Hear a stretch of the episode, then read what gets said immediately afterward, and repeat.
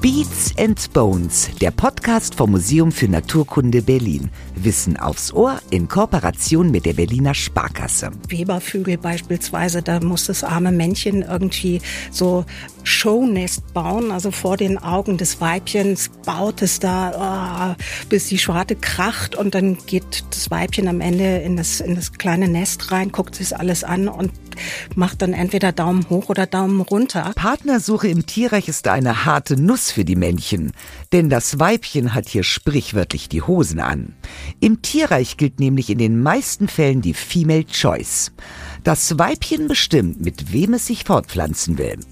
Warum das keine Schikane ist, sondern ein altbewährtes System der Natur und wie das eigentlich bei uns Menschen abläuft, das können uns nur die Biologinnen beantworten. Wir haben gerufen und gekommen sind gleich zwei. Unsere eingefleischten HörerInnen kennen ihn schon aus der Folge Tierischer Sex. Genau, Matthias Zilch, unser Lieblingssexperte des Museums. Mit ihm haben wir schon ausführlich darüber geredet, auf welche speziellen Arten im Tierreich geschnackselt wird. Er ist Zoologe und wie fast jeder der leidenschaftlichen Mitarbeiter am Museum für Naturkunde wusste er schon als Kind, dass er das mal werden wird. An seiner Seite sitzt Maike Stowarock, Biologin und eigentlich anonymer Fan des Museums. Mit dieser Anonymität ist es aber jetzt vorbei, denn sie hat ein Buch geschrieben, das uns brennend interessiert. Female Choice heißt das und darin hat sie sich mit eben jener Entscheidungsmacht auseinandergesetzt, die Weibchen in der Tierwelt haben. Und sie hat sich genau angeschaut, ob das beim Menschen noch genauso gilt. Und weil ich schon so im Flow bin, hier kommt noch unser Dritter im Bunde. Psychologe, Moderator und Host des Podcasts, Lukas Klaschinski. Maike Matthias, schön, dass ihr da seid. Hallo. Dankeschön, Lukas. hallo. Wir sprechen ja heute über Dating und Beziehungen, also so potenzielle Baustellen im Leben, die ich mir sonst gerne im psychologischen Podcast von mir näher anschaue.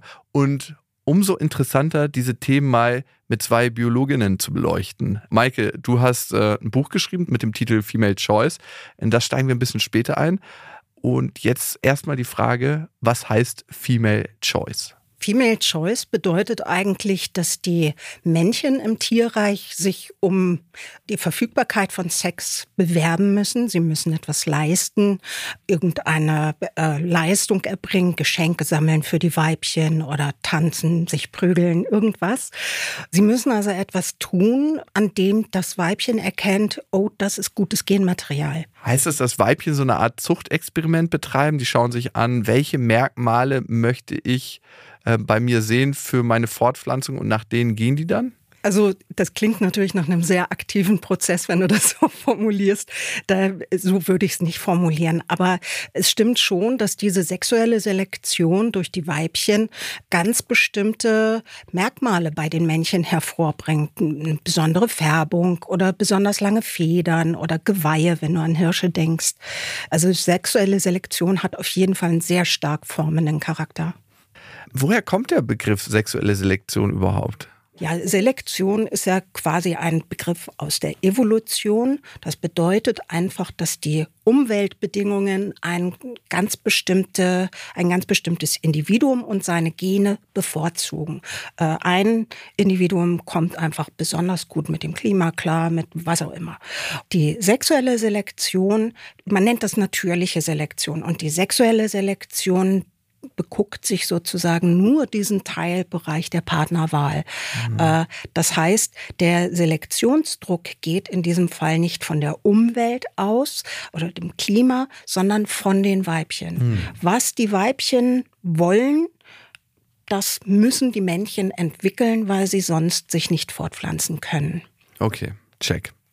Gibt es eigentlich auch ein anderes Konzept außer Female Choice? Naja, klar, also es gibt äh, gerade bei so niederen Tieren, obwohl man niedere nicht sagen sollte, ist es wirklich eher so technisch, ne? wie du schon sagst, da ist es eher wirklich ein Zusammenkommen und ein Signal ein und, hin und her. Mhm. Und wenn auch Schlüssel und Schloss vielleicht noch passen bei vielen Insekten, dann war es das eigentlich. Da ist, oder wenn wir an Tiere denken, die sich teilen oder so, ne? also, oder, oder Organismen, mhm. also da gibt es sowas natürlich gar nicht.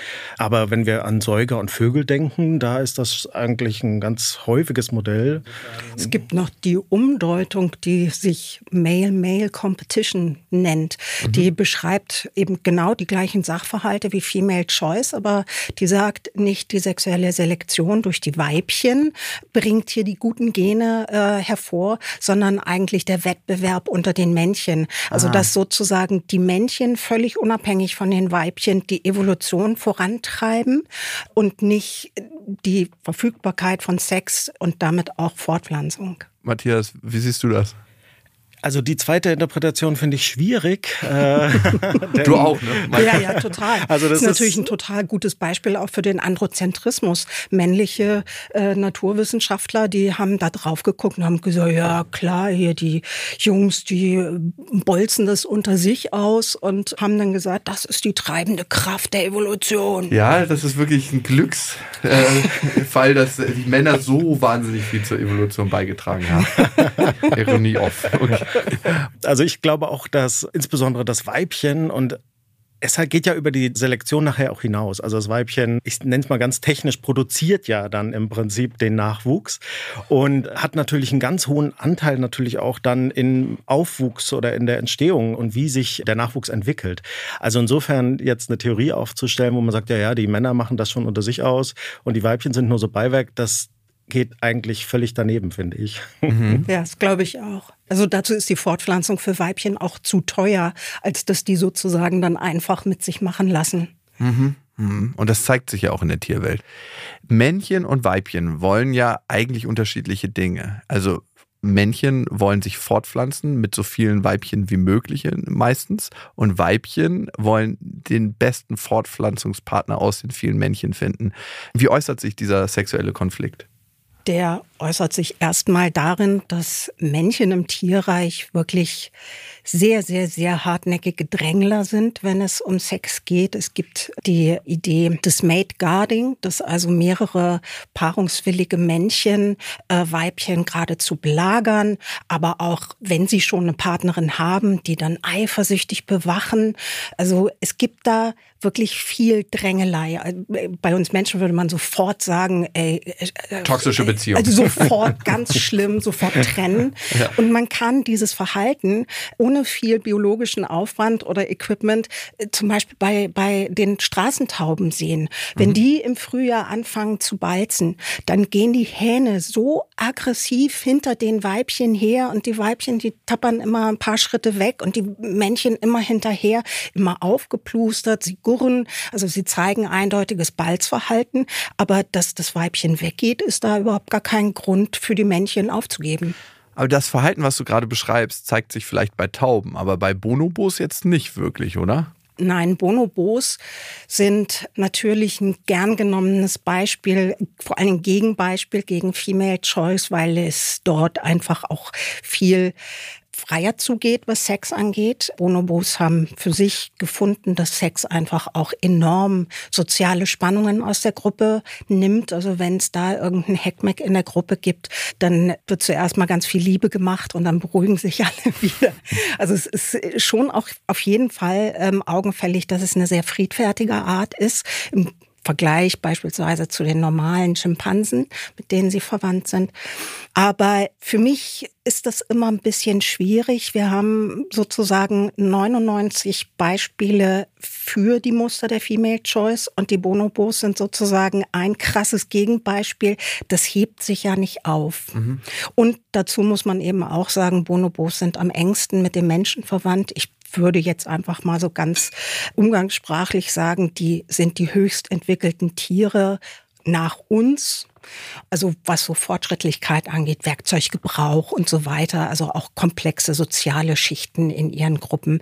Deshalb würde ich Bonobos einfach auch so ein bisschen fast eher zu den Menschen gruppieren. Mhm. Also mir fällt zu dem Beispiel der Tauben eben noch ein, dass es natürlich auch äh, mehrere Varianten gibt oder auch viele Beispiele, die das auch unterstützen. Also bei Stockenten ist es ja zum Beispiel auch so, dass mehrere Erpel dann ein Weibchen besteigen oder wie auch immer. Und zum Teil kommt es ja vor, dass das Weibchen dann ertrinkt, weil irgendwie zu viele Männchen da sind. Äh, das heißt, der Zweck der Fortpflanzung wird gar nicht mehr erreicht dann. Ne? Also so äh, stark ist da dieser Sexualtrieb. Ähm, wir müssen aber dann natürlich auch sehen, Vögel sind natürlich auch ja, also ich sag's einfach mal, weniger intelligent als so Primaten. äh, Intelligenz ist immer ein schwieriger Begriff, ne, den zu messen oder so, aber klar, äh, kann man sich schon irgendwie auch vorstellen. Andererseits gibt es bei Vögeln natürlich auch so Beispiele, die als Pärchen irgendwie lange zusammenleben, gibt es bei Vögeln eben einige, aber das schließt ja die viel mit Choice und wie das Paar zusammenkommt gar nicht aus. Ne? Genau. Äh, also es gibt halt einfach unterschiedliche Muster. Wie funktioniert die Fortpflanzung? Ist das eher so technisch, aha, ein Weibchen und rauf wie bei den Stockenten?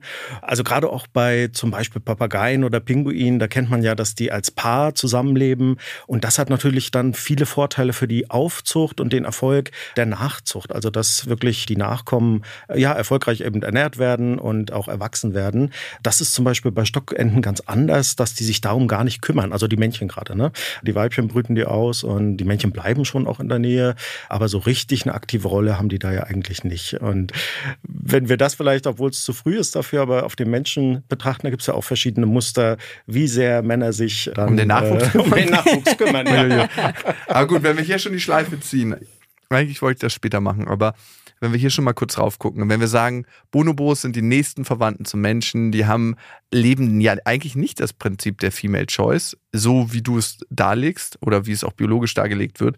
Heißt das dann für den Menschen, dass er Female Choice nicht lebt oder gelebt hat?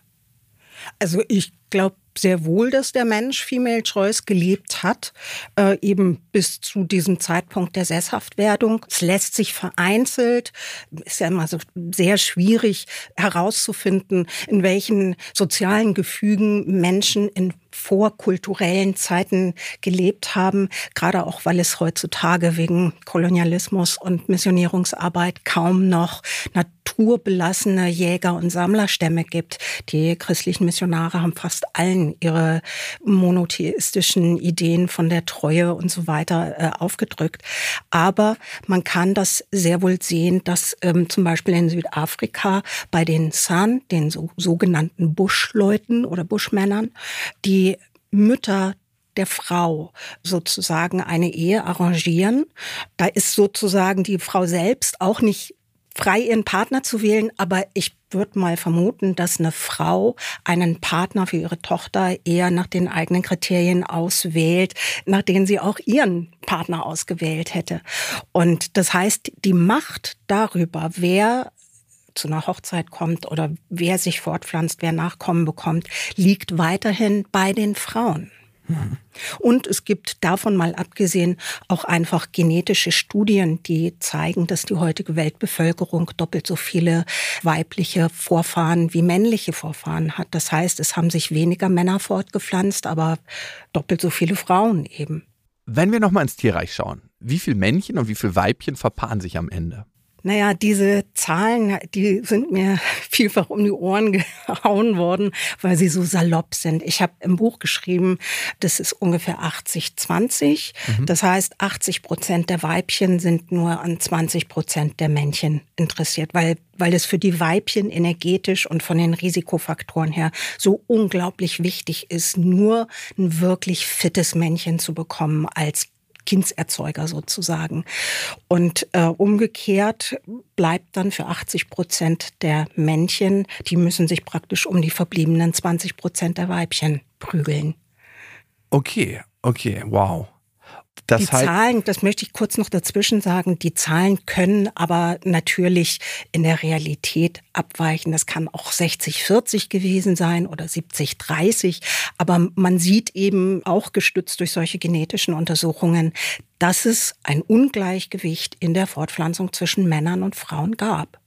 Dieses Ungleichgewicht in der Fortpflanzung bedeutet ja am Ende eine Menge Aufwand für die Männchen, die Weibchen von sich zu überzeugen.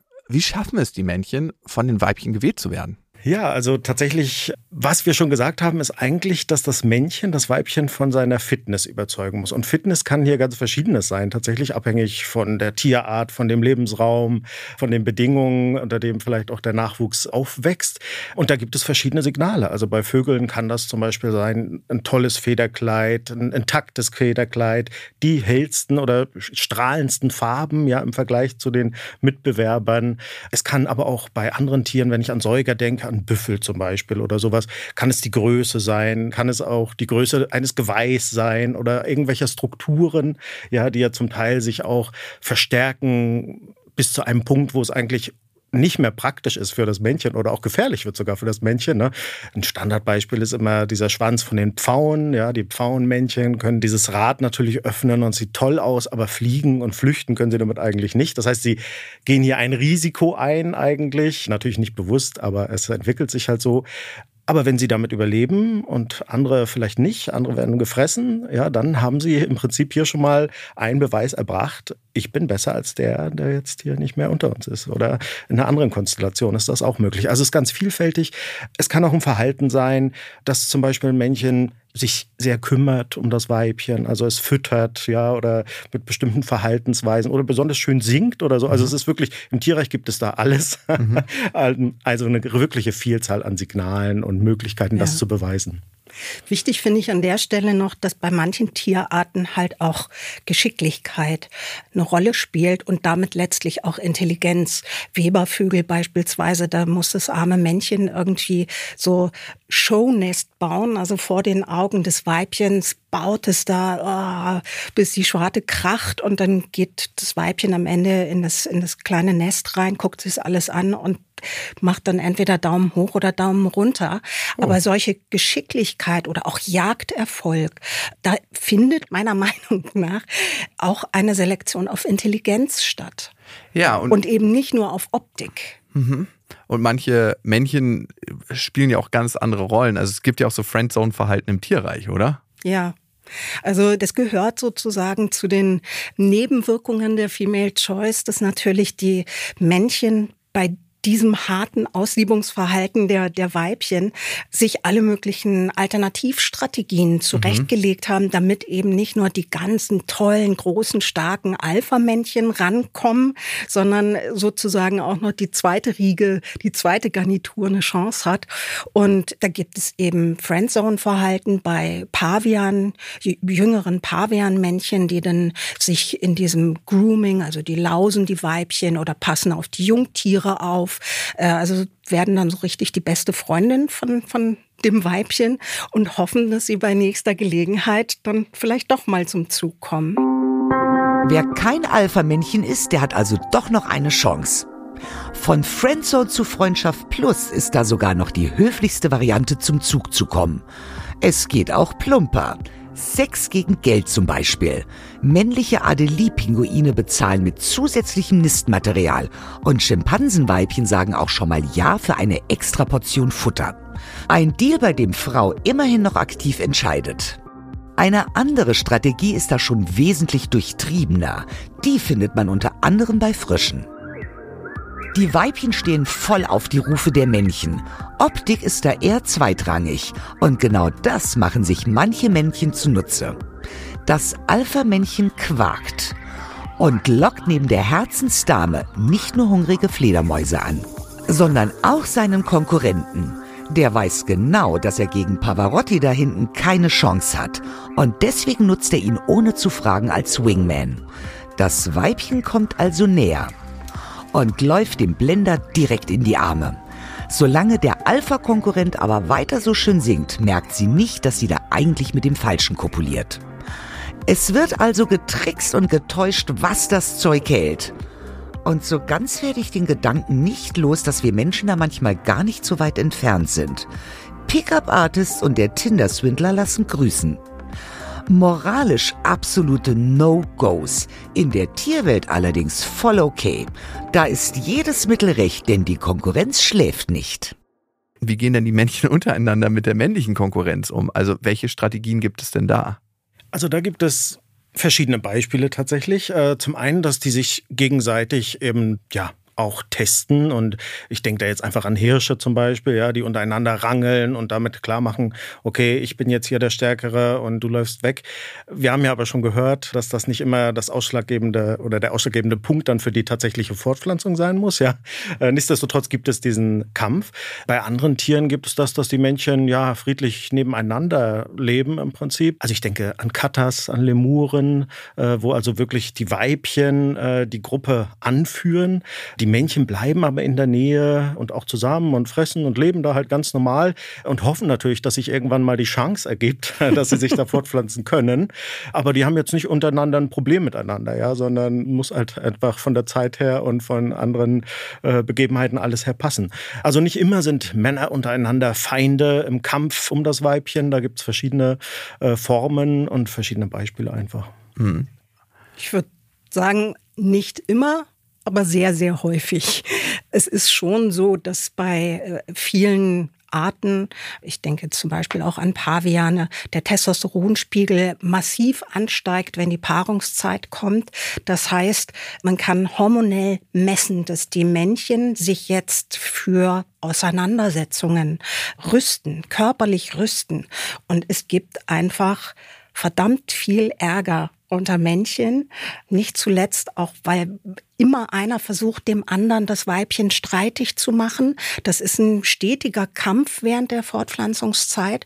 Und deshalb hat sich einfach auch bei vielen Arten eingebürgert, dass entweder junge Männchen, wenn sie geschlechtsreif werden, einfach aus der Gruppe geschmissen werden und es gibt dann sozusagen nur ein dominantes Männchen, eine Handvoll Weibchen und ihre subadulten oder kindlichen Nachkommen oder halt eine ganz, ganz feste Rangordnung. Aber die wird meistens eben auch physisch ausgehandelt und nicht irgendwie am Reißbrett. Mhm. Es gibt ja auch eine Spermienkonkurrenz. Bonobos müssten eine Spermienkonkurrenz haben, oder ist das falsch?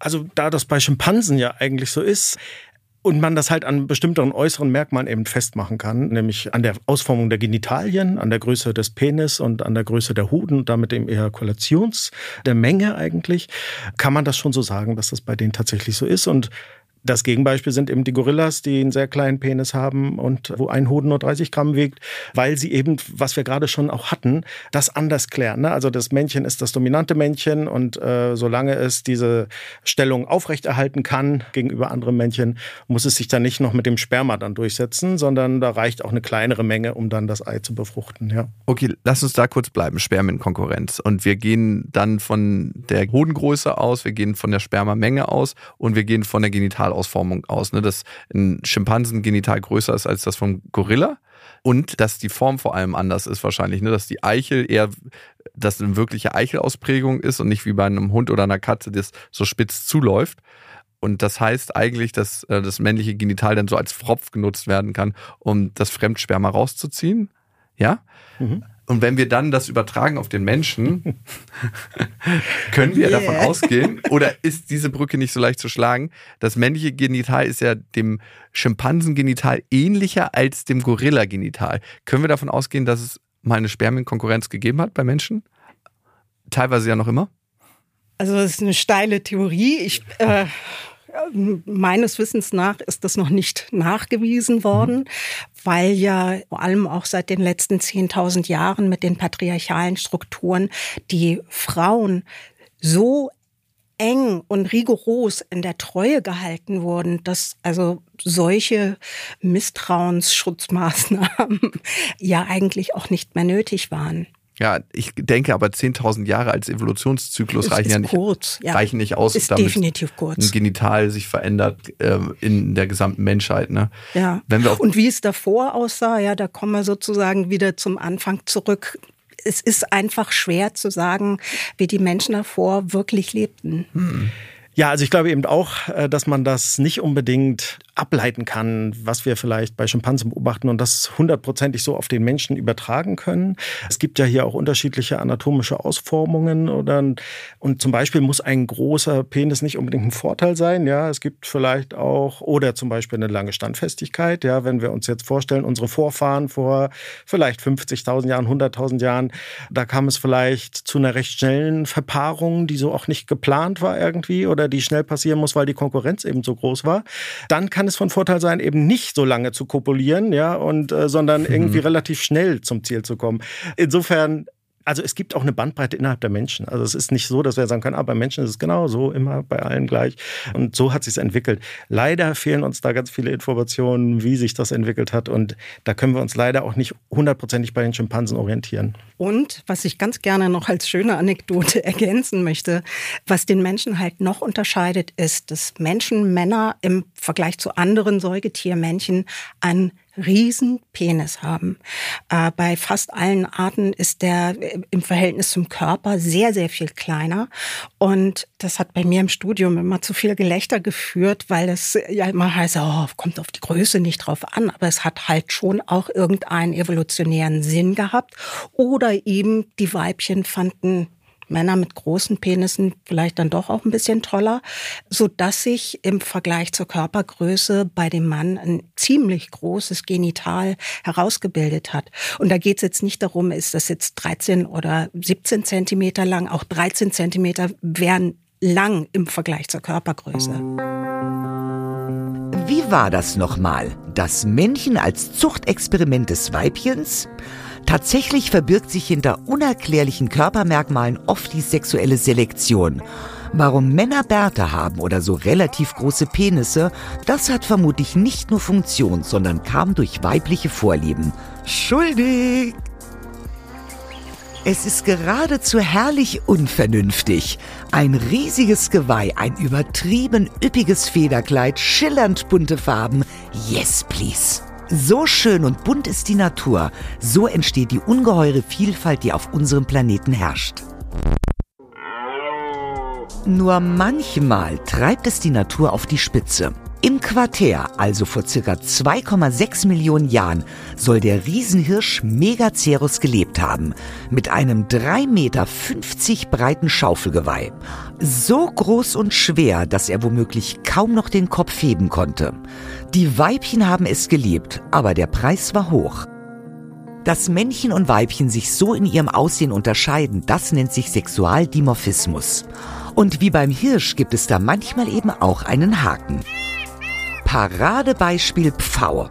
Natürlich läuft es mit einem gigantisch langen Federschwanz und leuchtend knalligen Farben richtig gut mit den Ladies. Für die Leuchtfarben bedankt sich recht herzlich auch der Feind.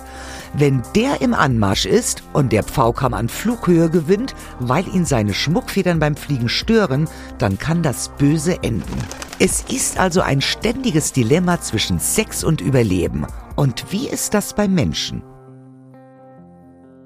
Die sexuelle Selektion? Wie äußert sich das beim Menschen? Können wir das eigentlich eins zu eins aus der Tierwelt übertragen auf uns oder begeben wir da uns auf ganz dünnes Eis? Es gibt ja zumindest, wenn wir uns das Datingverhalten angucken, wahnsinnige Parallelen, die eigentlich allen offensichtlich sein müssten. Also große Autos, große Wohnungen, zu zeigen, dass man finanziell potent ist, der Gang von manchen Männern, Muskelberge, also äh, wie wir auf unsere Haut, auf unsere Haare achten, auf alles. Also ich finde, manchmal ist das so offensichtlich, dass es so lustig ist und trotzdem ist die Frage, ne, müssen wir uns gesondert betrachten? Ihr habt ja vielleicht auch unterschiedliche Haltungen zu, ich weiß es nicht. Also ich glaube, genau wie du, man muss bei Menschen nicht zweimal hingucken, um zu sehen, wie die Geschlechter sich unterschiedlich entwickelt haben im Laufe der Evolution. Äh, es fängt schon bei der ähm, anatomischen Unterschiedlichkeit an, dass nämlich Männer im Schnitt 15 Zentimeter größer sind als Frauen. Und das ist ein Sexualdimorphismus, der sich bei vielen Arten zeigt, weil die Weibchen Schrägstrich Frauen eben einen bestimmten Typus Mann, ähm, Sexpartner bevorzugen. Und im Laufe der Jahrtausende, Hunderttausende äh, von Jahren wird dann einfach ein Geschlecht tendenziell immer größer. Also wir sind natürlich schon auch noch Tiere immer, ja, auch wenn wir uns in vielen Sachen unterscheiden und absetzen.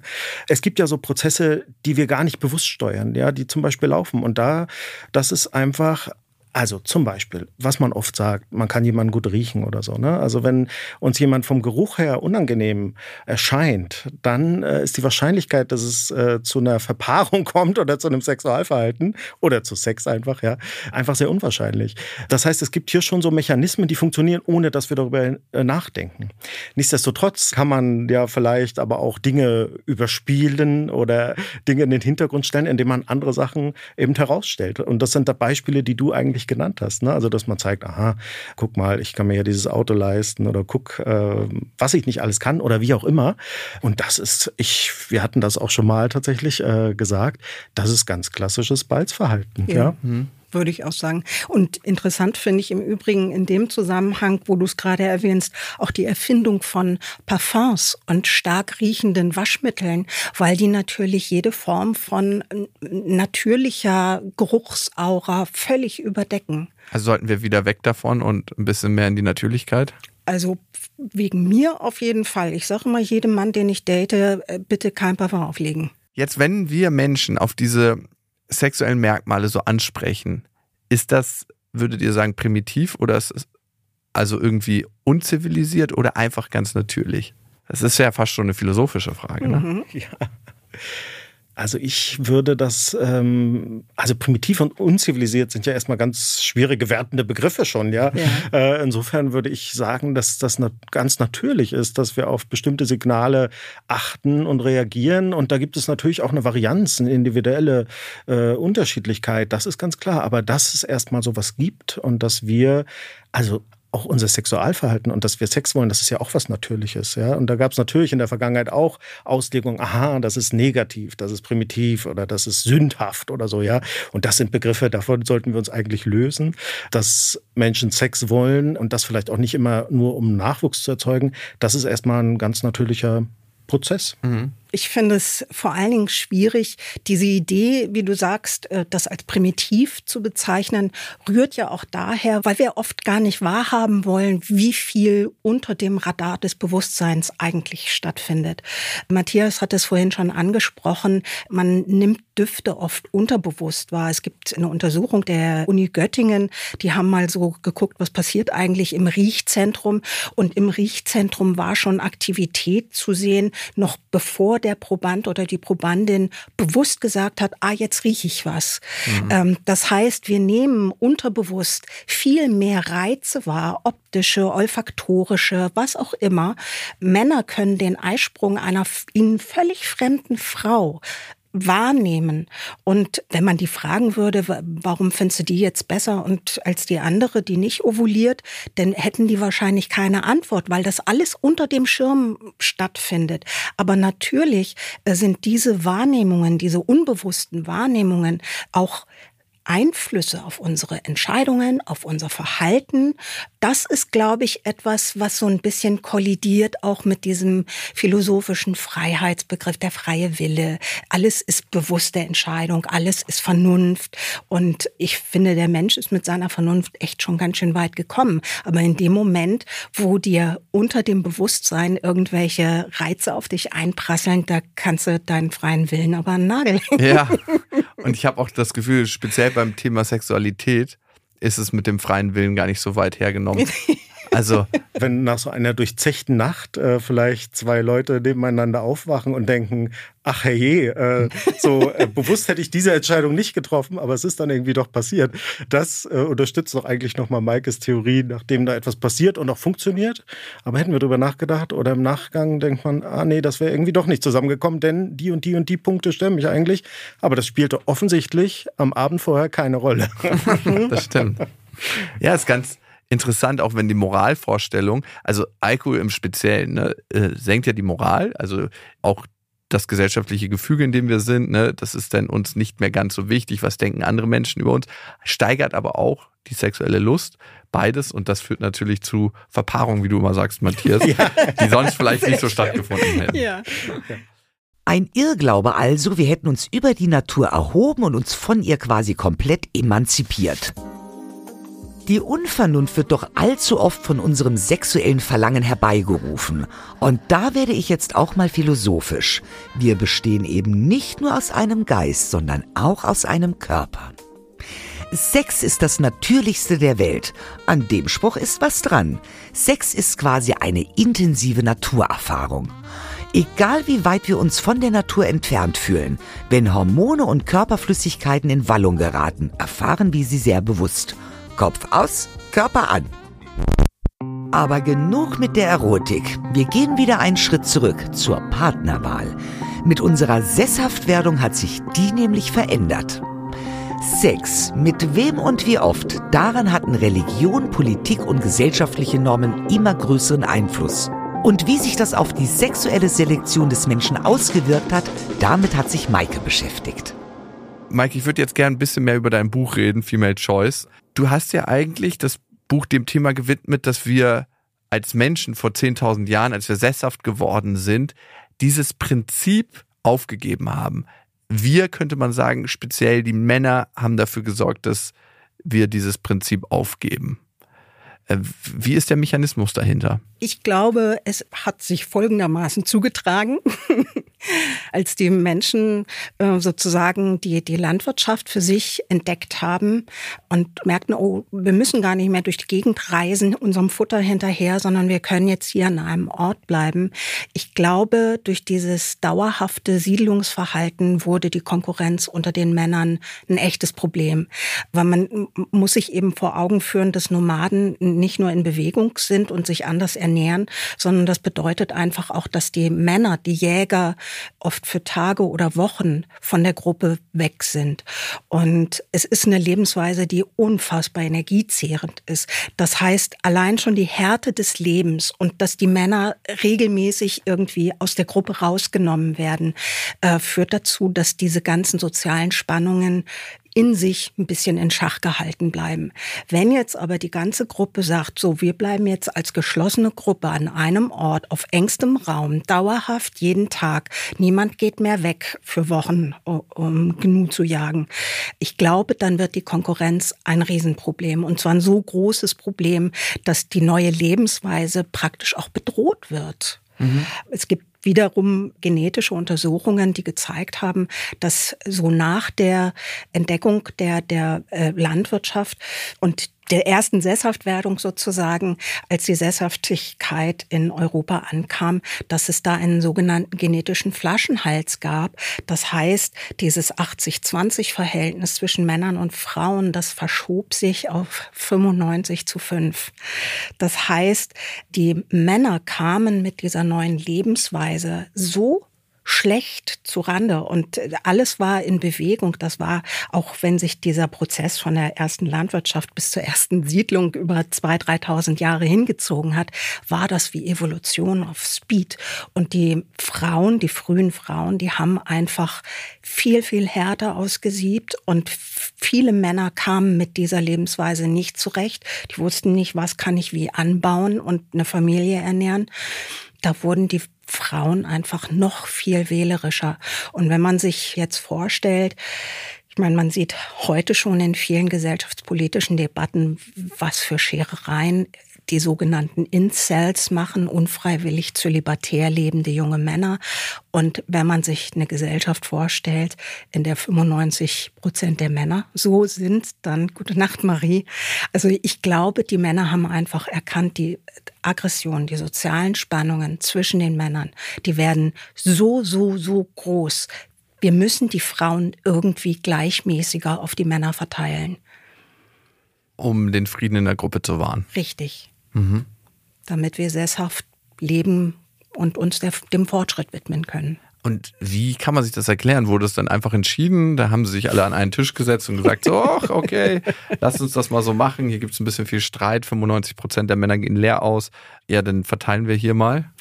Ich glaube, dass viele solcher Entwicklungen sich über mehrere Generationen hingezogen haben. Also es gibt nicht die eine Urgeneration böser Genies, die dann irgendwie das geplant haben und äh, mit Gewalt durchgesetzt haben, sondern ich glaube, das ist zum Teil auch ganz organisch passiert, als es plötzlich Land gab und Vieh, äh, also als man sich das so nutzbar gemacht hat, äh, war das sozusagen klar, dass das dem Mann zugeordnet wird. Im Tierreich ist auch fast immer das Männchen dasjenige, das ein Territorium zum Beispiel besetzt.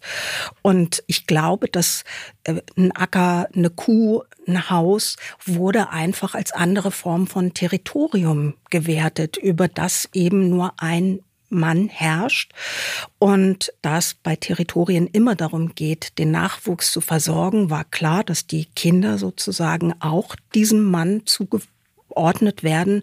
Und weil bei Säugetieren kleine Kinder nicht ohne ihre Mutter überleben können, musste auch die Frau sich da an den Mann und, und seinen Besitz halten. Bösartig wurde es dann erst ein paar Jahrtausende später. Okay.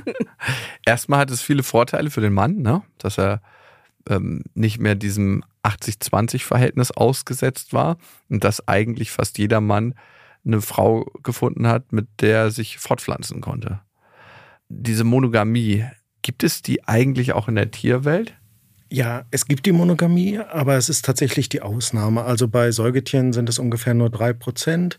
Bei Vögeln fallen uns da schon mehr Beispiele ein, wenn wir an so Störche oder Schwäne denken oder Nashornvögel, ne, das, wo das Weibchen zum Beispiel in eine Höhle eingemauert wird und das Männchen bringt die Nahrung heran und so. Also es gibt da schon diese Beispiele. Aber es hängt dann immer, wie gesagt, eigentlich mit der Umwelt zusammen und wie aufwendig ist es, den Nachwuchs wirklich dann hochzubringen oder aufzuziehen wie gesagt, hier jetzt Rückschlüsse zu ziehen, aha, wir haben das bei Pinguinen und wir haben das bei Albatrossen, äh, deswegen ist es bei uns auch der Weg. Das funktioniert dann eben nicht. Die sind mhm. auch zu weit weg von uns, von der Evolution her. Ich wollte zu eurem vorherigen Punkt nur ganz kurz noch ergänzen. Wir hatten ja schon darüber gesprochen, dass es unter den Männchen eben diese Konkurrenz gibt. Wenn wir uns jetzt vorstellen, die Menschen werden sesshaft, dann bleibt natürlich diese Konkurrenz auch bestehen. Und auch wenn im Prinzip ein Weibchen äh, ein Weibchen, ja, Entschuldigung, ich spreche mal in diesem biologischen Termin, ne? äh, auch wenn eine Frau vielleicht ausgewählt wurde, man kennt das doch auch heute, ja, dass der mhm. Mann dann sagt, das ist jetzt meine, fasst die nicht an, spricht die nicht an, guckt die nicht an, ja. Das kann ich mir, weil wir hatten zumindest kurz diesen Gedanken, dass sich das irgendwie ja natürlich über einen längeren Zeitraum entwickelt hat. Äh, diese Konkurrenz bleibt natürlich auch dann fortbestehen, obwohl sich natürlich die Lebensweise ganz stark verändert hat. Ob die Frau das immer auch so sieht, muss nicht unbedingt so sein. Nichtsdestotrotz und vielleicht hier noch ein positiver Aspekt. Natürlich hat die Pärchenbildung bei Menschen auch einen Vorteil natürlich für den Nachwuchs. Ja? Also, dass man sagt, okay, wir ziehen das jetzt gemeinsam durch. Mhm. Auch das muss nicht immer so praktisch ausgesprochen werden. Kann natürlich auch ein Vorteil sein. Also, es kann auch in, im Interesse der Frau sein, mit einem Mann äh, dauerhaft zusammen zu sein. Aber von der Entwicklung her glaube ich schon, dass sich das aus der Konkurrenz wirklich äh, ergeben hat und dass die Menschen gesagt haben, die gehört jetzt mir und äh, wenn du das anders siehst, müssen wir da kämpfen irgendwie. Gibt es ja heute noch. Auf genau. jeden Fall. Ich habe in meinem Buch die These aufgestellt, dass diese übersteigerte Eifersucht von männlichen Partnern, dass die eben auch eine andere Form von Maidguarding ist. Mhm. Also, dass wirklich äh, kein anderer die Frau angucken darf. Es geht natürlich dann ein bisschen zur Verschleierung oder sie im Haus einzusperren oder was auch immer. Ich glaube schon, dass wir auch heute noch viele kulturell überzogene Entsprechungen zu biologischen Urprinzipien finden. Und vielleicht noch kurz zu der Monogamie. Wir haben uns angewöhnt, das so ganz klar von voneinander zu trennen, monogam und polygam. Aber es gibt eben auch viele Arten im Tierreich, bei denen ist das ein sehr weicher Übergang. Matthias hat es schon gesagt, es hat ganz viel mit der Ressourcenverfügbarkeit mhm. äh, des Territoriums zu tun oder auch mit dem Klima. Wenn es jetzt ein karges Jahr war und es gibt nur wenig Nahrung, dann beschränkt sich das Männchen auf ein kleineres Territorium. In dem kleineren Territorium kann er natürlich dann auch womöglich nur ein Weibchen und ihre Nachkommen ernähren.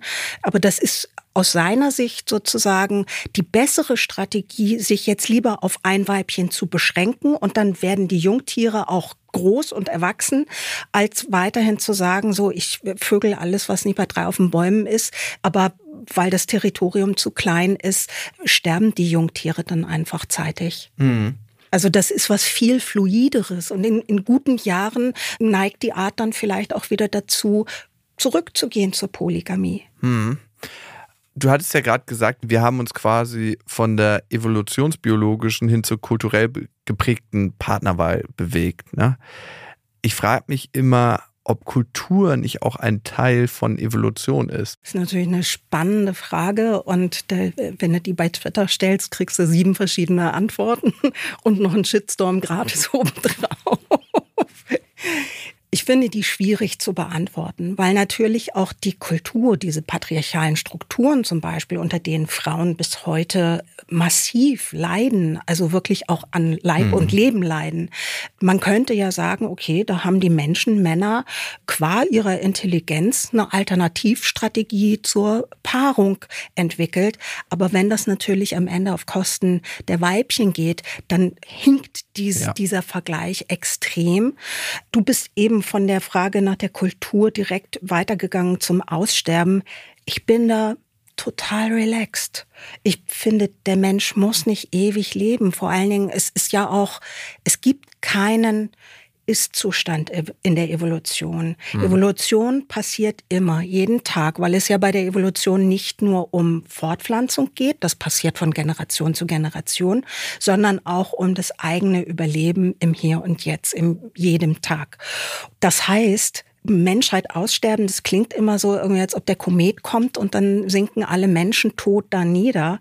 Aber viel wahrscheinlicher ist doch eigentlich, dass aus uns eine andere Art hervorgeht. Also, dass sich über die nächsten 200.000, 500.000 Jahre aus uns irgendwas anderes wird. Das ist sozusagen der, der stetige Wandel. Natürlich sind das Zeiträume, mit denen kann man keine Twitter-Diskussion gewinnen. Ja.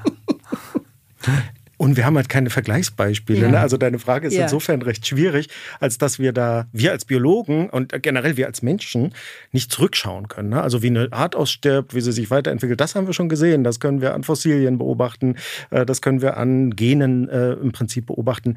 Vielleicht können wir so ein bisschen den Druck aus deiner Frage herausnehmen, indem wir nicht von der kulturellen Evolution, sondern der kulturellen Entwicklung mhm. sprechen. Mhm. Die gibt es ja in jedem Fall. Also, dass äh, sich Dinge verändern, sagt das ja auch erstmal nur. Nichtsdestotrotz ist es natürlich spannend. Aber wo die Reise hingeht, das, äh, glaube ich, können auch die Biologen einfach nicht beantworten. Ja. Und aus psychologischer Sicht muss man ja sagen, ist ein wahnsinniger Leidensdruck entstanden durch die Abschaffung des Female Choice, durch die Monogamie, wie sie in manchen Kulturkreisen durch und umgesetzt wird. Und da ist die Frage, wenn wir aufhören würden, weibliche Sexualität zu unterdrücken, was ja schon stattfindet in vielen Kulturen, was müsste sich ändern? Ich glaube, also ich halte es erstmal natürlich als Frau für den richtigen Schritt, Frauen ihre Sexualität wiederzugeben. Männer sind nicht die einzigen mit einer Sexualität, sondern Frauen auch. Und das lässt sich ziemlich gut dokumentieren, wie die weibliche Sexualität über die letzten Jahrtausende wirklich sehr, sehr in ein sehr enges Korsett gepresst wurde. Aber wenn wir jetzt dieses Gedankenspiel der Female Choice mal daneben legen und sagen, okay, äh, sexuell freie Frauen, was passiert da äh, mit den Männern? Dann wäre einfach damit zu rechnen, dass es in Zukunft mehr unverpartnerte Männer gibt. Und äh, tatsächlich habe gerade vor ein paar Tagen in einer amerikanischen Psychologiezeitschrift gelesen, The Rise of Single Young Men oder Young Single Men, die eben beobachtet haben, dass es tatsächlich immer mehr junge Männer gibt, die keine Partnerin finden. Die Partnerschaft ist einfach der Schlüssel zur Sexverfügbarkeit. Wer keine Partnerin hat, hat viel, viel, viel seltener Sex als jemand mit einer Partnerin. Statistisch gesehen. Statistisch gesehen, natürlich gibt es Ausnahmen. Aber für so einen Otto Normalverbraucher Schrägstrich Verbraucherin äh, ist die Partnerschaft, äh, kann man sich natürlich auch fragen, inwieweit geht das noch auf alte Moralvorstellungen zurück, mhm. dass eine Frau nur innerhalb einer emotionalen Partnerschaft sexuell aktiv sein darf. Also, um zur Frage zurückzukommen, ich glaube, wir müssen irgendwie uns um diese jungen Single-Männer kümmern, weil ich glaube, dass die Schere reinmachen werden.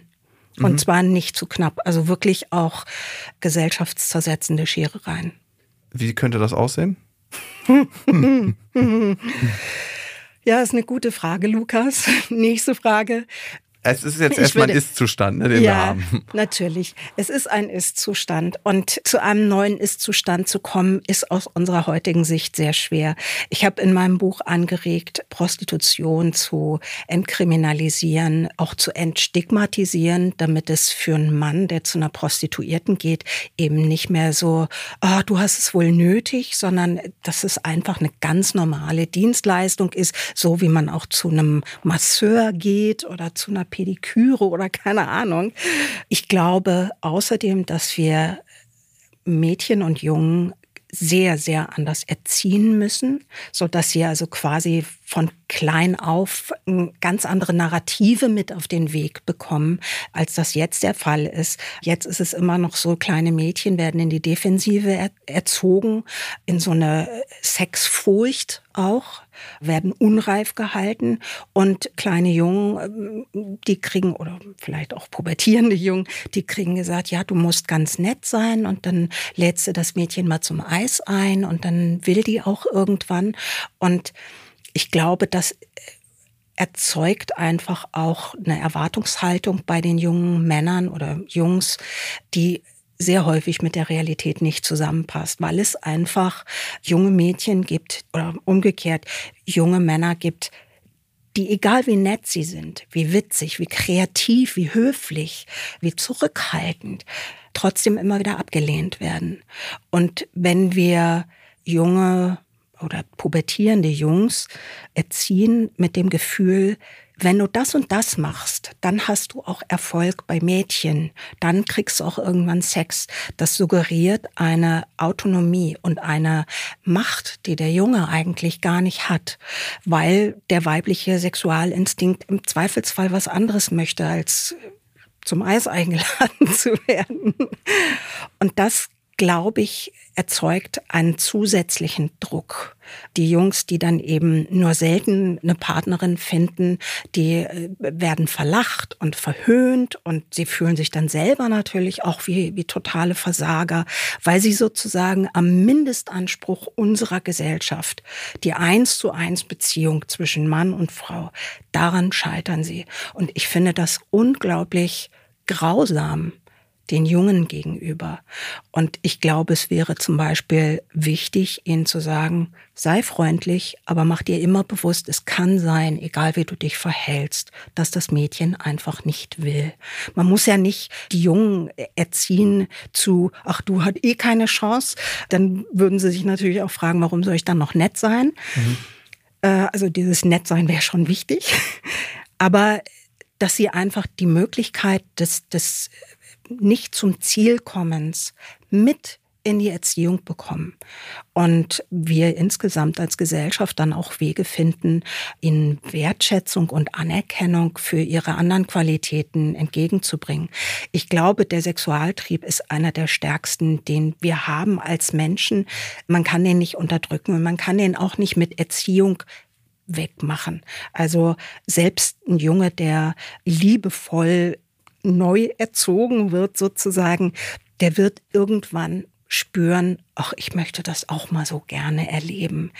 Der wird irgendwann Einsamkeit spüren, der wird irgendwann Traurigkeit spüren, vielleicht auch Frustration. Aber ich glaube, man kann all diese Gefühle mit einer geänderten Erziehung schon deutlich abpuffern. Weil wir leben einfach in so einer hypermaskulinen Gesellschaft, in der die Anerkennung, die ein Mann bekommt, auch von der Anzahl seiner Partnerinnen abhängt. Der Anzahl und der Qualität. Donald Trump hat seine Melania mal Trophy Wife genannt. Also das heißt, ein Mann mit einer schönen, jungen Modelfreundin, der gilt mehr als jemand, der einfach nur so ein Lieschen Müller an seiner Seite hat. Ja. Und diese Narrative und diese Männlichkeitsentsprechungen, die machen es natürlich für einen jungen Mann, der nur selten erwählt wird als Sexpartner, besonders schwierig, weil ihm sozusagen jeden Tag in den Medien aufs Brot geschmiert wird, was er nicht kann. Word. Vielleicht an dieser Stelle, ich finde, es passt ganz gut. Wir haben sehr, sehr treuen Kooperationspartner, der diese spannenden Gespräche hier überhaupt erst möglich macht. Die Berliner Sparkasse unterstützt Beats and Bones jetzt schon seit vier Staffeln und dafür sind wir sehr dankbar. Und ihr, liebe Hörerinnen und Hörer, seid auf dem Instagram-Account der Berliner Sparkasse immer schon vor der nächsten Beats and Bones Folge gefragt. Wir stellen euch nämlich über die Instagram Story Schätzfragen und die Auflösung gibt es dann immer hier im Podcast. Professionell beantwortet von den Expertinnen und Experten des Museums. Und heute kann eigentlich nichts schiefgehen. Ne? Die Antworten werden gleich doppelt gesichert. Maike Matthias, hier kommt die erste Frage. Sexualdimorphismus im Tierreich. Wie viel kleiner ist die männliche Lochkrake im Gegensatz zu seiner Partnerin? Also 40, 400 oder 40.000 Mal kleiner? Hättest du es sicher gewusst? Also ich hätte es nicht sicher gewusst, aber ich weiß es jetzt. Also, ich, ging mir auch so. also ich hätte es nicht gewusst, nein. Aber ich habe nochmal nachgerechnet tatsächlich. Also das Männchen mit den 2,3 Zentimetern maximal und dem Gewicht von 0,25 Gramm ist tatsächlich 40.000 Mal leichter als das Weibchen, das bis zu 10 Kilo wiegen kann. Und ich habe es echt nochmal nachgerechnet. Wow. Was aber auch eine Sonderform des Sexualdimorphismus ist, denn dieser krasse Unterschied, da spricht man bei den Männchen von Zwergmännchen, gibt es auch bei anderen Arten. Normal ist der Unterschied nicht. Nee, okay. Wann schrieb Darwin sein erstes Buch über die Evolution? 1959, 1835 oder 1871? 1859. Korrekt. Kann sich das eigentlich, wenn man kurz drüber nachdenkt, selbst beantworten? Hat man schon mal irgendwie zwei Fische gesehen und gesagt, ach ja, guck mal, die sind zusammen.